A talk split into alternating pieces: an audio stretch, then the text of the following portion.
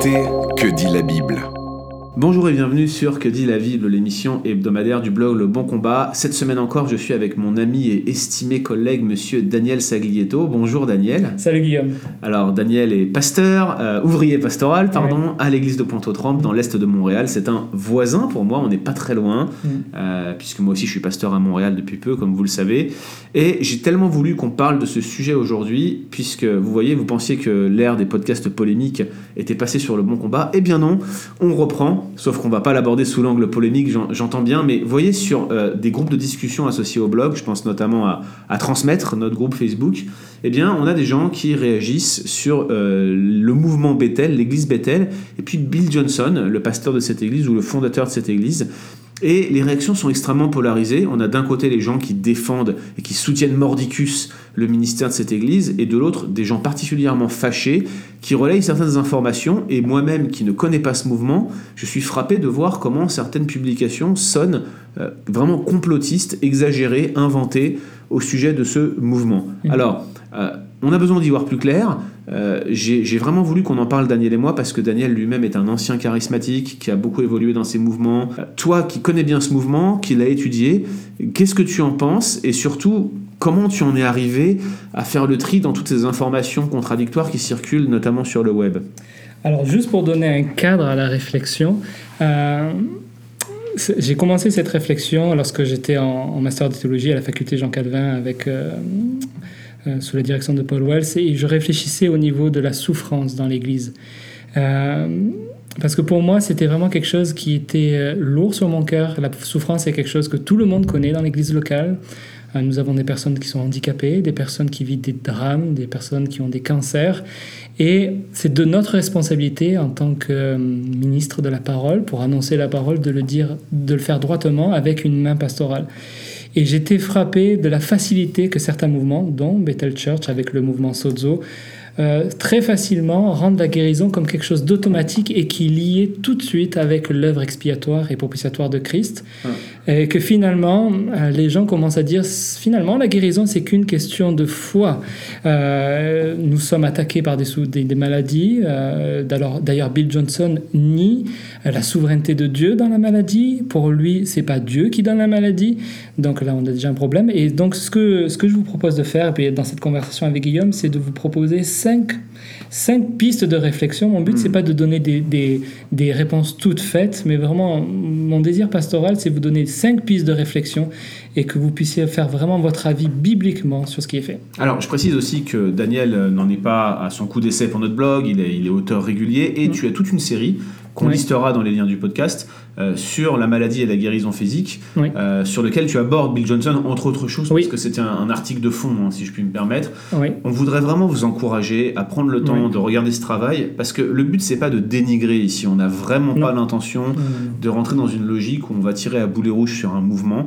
Euh, L'idée, c'est plutôt d'essayer d'informer et que chacun puisse se faire son opinion biblique. oui. Il ne s'agit pas non plus de vous demander de partir d'une église ou de quitter un mouvement, mais plutôt de, de réfléchir. C'est notre Oui. but en fait. Prenez, vérifiez, regardez ce qui est bon et regardez si ce qu'on vous dit ici, ces cinq euh, réserves que va citer Daniel, sont euh, à portée de main pour vous et sont compréhensibles. oui. Alors allons-y, première réserve. Ben, la première chose déjà que souvent qui est affirmée par Bill Johnson, et dans, dans les articles vous verrez que je parle surtout de son livre qu'il a écrit, qu'il a coécrit avec Randy Clark, euh, c'est que pour lui, il rejette la notion de souveraineté de Dieu dans la maladie. Pour lui, et puis c'est une longue tradition, il faut savoir, hein, dans ces mouvements revivalistes euh, portés sur la guérison, que finalement la maladie est quasiment une œuvre quasiment démoniaque, euh, mais que Dieu n'y est pas impliqué dedans. Et ça, ça pose, ça pose un problème à, quelque chose qu'on croit fermement en tant que chrétien évangélique, on croit que Dieu est souverain sur sa création. Mm. Il est souverain, pas sur une partie de la création, mais sur toute la création. Et euh, quelquefois, je- la question qu'on pourrait poser à Bill Johnson, c'est la question que posent tout simplement les apôtres à Jésus en Jean 9. Si cet enfant est malade, à propos de cet enfant qui était euh, souffrant, qui était aveugle, est-ce que c'est parce qu'il a péché Mm. ou est-ce que parce que ses parents ont péché? Et puis la réponse que Jésus fait, une réponse vraiment importante, il ne parle pas de qui a péché, Mm. tous sont pécheurs d'ailleurs, mais il dit tout simplement, c'est parce que Dieu veut accomplir sa gloire. Dieu est souverain. Exactement. La prémisse derrière ça, c'est que Dieu a un plan. Ouais. Et donc la maladie n'échappe pas à la souveraineté de Dieu. Et ça, c'est important parce que pour le malade, pour la personne qui est dans la maladie, il n'y a rien de pire que de lui dire, ben, tu sais, dans ta maladie, Dieu n'est pas souverain. Ça a échappé à la souveraineté de Dieu. Hmm. Ce n'est pas entre les mains de Dieu. Non seulement c'est une hérésie biblique, complètement, parce que Dieu est souverain, et puis deuxièmement, ce n'est pas du tout une manifestation d'amour, parce que au contraire, la personne qui souffre et qui est dans la maladie, ce qui est important qu'elle sache, c'est que cela n'a pas échappé au plan de Dieu. Donc ça, c'est la première chose vraiment à souligner. Et puis, euh, en Exode, par exemple, Dieu dit à Moïse, n'est-ce pas moi qui rend aveugle et sourd Hmm. et puis c'est vraiment une phrase importante. Et puis même si on élargit la notion de souveraineté, j'aime beaucoup la conclusion dans la Genèse, dans la vie de Joseph, quand Joseph parle à ses frères et qu'il leur dit que le mal que vous avez pensé, en- les choses que vous avez pensées en mal pour moi, Dieu Dieu, l'a changé en bien. alors Dieu l'a pensé en bien. Ouais. Ce qui est intéressant, c'est que dans l'hébreu, c'est le même verbe. Mm. C'est même pas une notion de changement, c'est vraiment Dieu l'a vraiment pensé en bien. C'est-à-dire que dans la pensée de Dieu, Dans son plan, dans son c'était son plan depuis le début, sauf que la volonté de Dieu, c'était pas que que ça s'arrête à la prison, que ça s'arrête dans les souffrances euh, de, de Joseph, mais la, la- la finalité, et qui était une image du Christ qui allait venir, c'était de pourvoir à un médiateur en Égypte qui allait sauver de la, de la, de la famine le, le peuple hébreu qui, était là, qui venait, la famille de Joseph. Ouais. Formidable. Alors, ça, c'est une première réserve qui tient Ouais. vraiment la route. La deuxième, c'est laquelle? La deuxième, c'est souvent dans ces mouvements, il est fait un lien quasiment euh, logique, mais qui ne l'est pas bibliquement. Euh, vous allez comprendre pourquoi, entre ce que Jésus a fait, l'expiation de nos péchés, la propitiation de nos péchés par Christ à la croix, et le fait d'être guéri de nos maladies sur la base du verset de Ésaïe 53 qui est très connu. Mm. C'est par ces meurtrissures que nous avons été guéris de Ouais. nos maladies. Ouais. Euh, sauf que ce passage de Ésaïe n'est pas utilisé dans le Nouveau Testament, et donc à vous de, de faire votre travail d'exégèse, cher auditeur, n'est pas utilisé dans le Nouveau Testament pour parler du La fait que ouais. la guérison est liée et connectée de façon automatique avec notre, euh, notre foi et notre salut en Christ. Il est utilisé en Matthieu exactement à la, à la fin, euh, lorsque Jésus fait une guérison, et puis Matthieu rajoute que, effectivement, il rajoute un verset de- d'Ésaïe que c'est lui qui a porté nos souffrances, mais il dit, il rajoute pas la fin du verset. Je pense que c'est intentionnel de la part de Matthieu, mais ce qui est dit, c'est que les signes que Jésus a faits étaient là pour être des signes qui signifiaient que lui était le Messie Ouais. qu'il était le serviteur qui allait souffrir, qui venait et qui allait porter notre jugement. Et je pense, donc toi tu es mieux calé que moi, euh, Guillaume, au niveau de Isaïe, je crois que dans Isaïe, on peut dire que Isaïe 53, ce passage, lorsqu'il est parlé du fait que c'est par ces meurtrissures, que ces meurtrissures nous sommes guéris de nos maladies, et d'ailleurs qui est un terme hébreu assez large, il parle avant tout de- du jugement que Israël reçoit. Il est clair qu'il y a une notion de jugement derrière, mais même si ça, on parlait de guérison Ouais. physique, rien n'empêche d'intégrer cette grande réflexion dans, dans- Ouais. dans un processus de déjà pas maintenant. Ouais. Oui, il y aura un jour où nous serons réellement guéris de nos maladies à cause de l'œuvre de Christ, ça c'est vrai, mais c'est dans le ciel. C'est le temps où il essuiera toute larme de nos yeux. Pour l'heure, on est encore avec ce Ouais. corps de mort. Et- Donc bon, dans tous les cas, même s'il y avait une interprétation, euh, euh, j'allais dire organique, Ouais. euh, liée au physique, une interprétation de type soma, comme on dit Ouais. souvent, euh, bien cette interprétation-là, elle serait, elle serait clairement assujettie à- au retour de Christ. Et c'est exactement, c'est très important ce que tu viens de dire, Guillaume. Cette notion du déjà et pas encore Mm. est vraiment fondamentale pour comprendre l'œuvre de la croix. Nous savons que nous sommes déjà ressuscités, Mm. Éphésiens 2.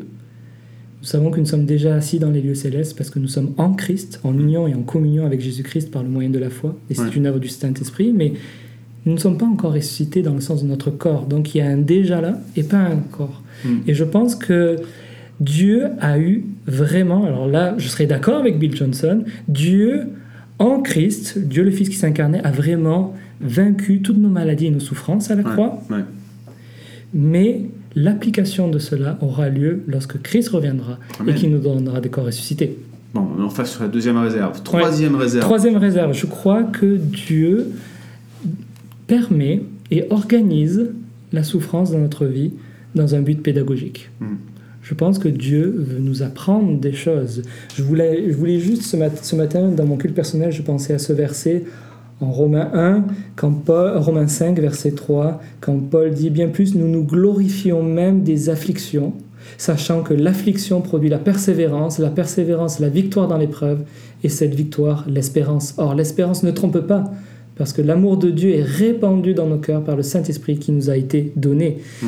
Et vous trouverez cette même pensée au début de l'épître de Jacques, au début de l'épître de Pierre, que l'é- l'épreuve que Dieu nous donne, qui peut être la maladie, Hmm. et qui n'est pas nécessairement liée à notre péché, ça c'est une autre erreur souvent qui est crue, que si je suis malade c'est parce que j'ai péché, ce n'est pas le cas. Ce n'est pas toujours le cas. Et euh, ça peut l'être, comme on le voit dans 1 Corinthien, que certains qui avaient pris la Sainte Seine et qui avaient déshonoré Dieu dans la prise de la Sainte Seine ont eu des maladies, mais on ne peut pas faire une règle de ça. Ouais. Mais ceci étant dit, Dieu peut utiliser la souffrance pour nous apprendre à persévérer dans la foi.